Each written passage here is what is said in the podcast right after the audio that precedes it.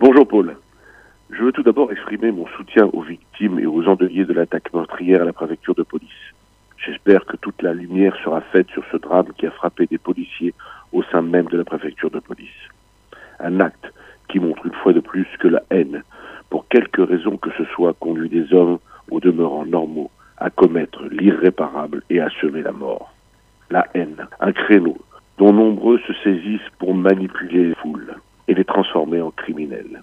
La haine, qui aujourd'hui est un fonds de commerce pour certains idéologues populistes ou religieux qui cherchent à éveiller la bête immonde qui dort au fond de chaque être. La haine, qui transforme certains croyants en intégristes assassins.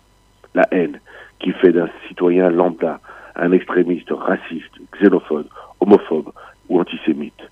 La haine qui tue. La haine qui divise. La haine qui capte des voix. La haine qui commence par des prêches, des mots ou des gestes anodins et qui se transforme dans la tête de certains en actes. Plus d'amalgame, dit-on. Eh bien oui, il faut faire certains amalgames. Pas celui qui conduit au racisme, mais bien celui qui fait de l'islamisme intégriste un danger. Celui aussi des discours populistes, des Zemmour, Mélenchon, Le Pen et autres populistes qui savent alimenter les peurs et les faiblesses. Aujourd'hui, il n'y a pas de frontière entre tous ces apprentis sorciers. Ils utilisent la même méthode et s'adressent chacun à un public de plus en plus nombreux, en manque de repères et prêt au pire.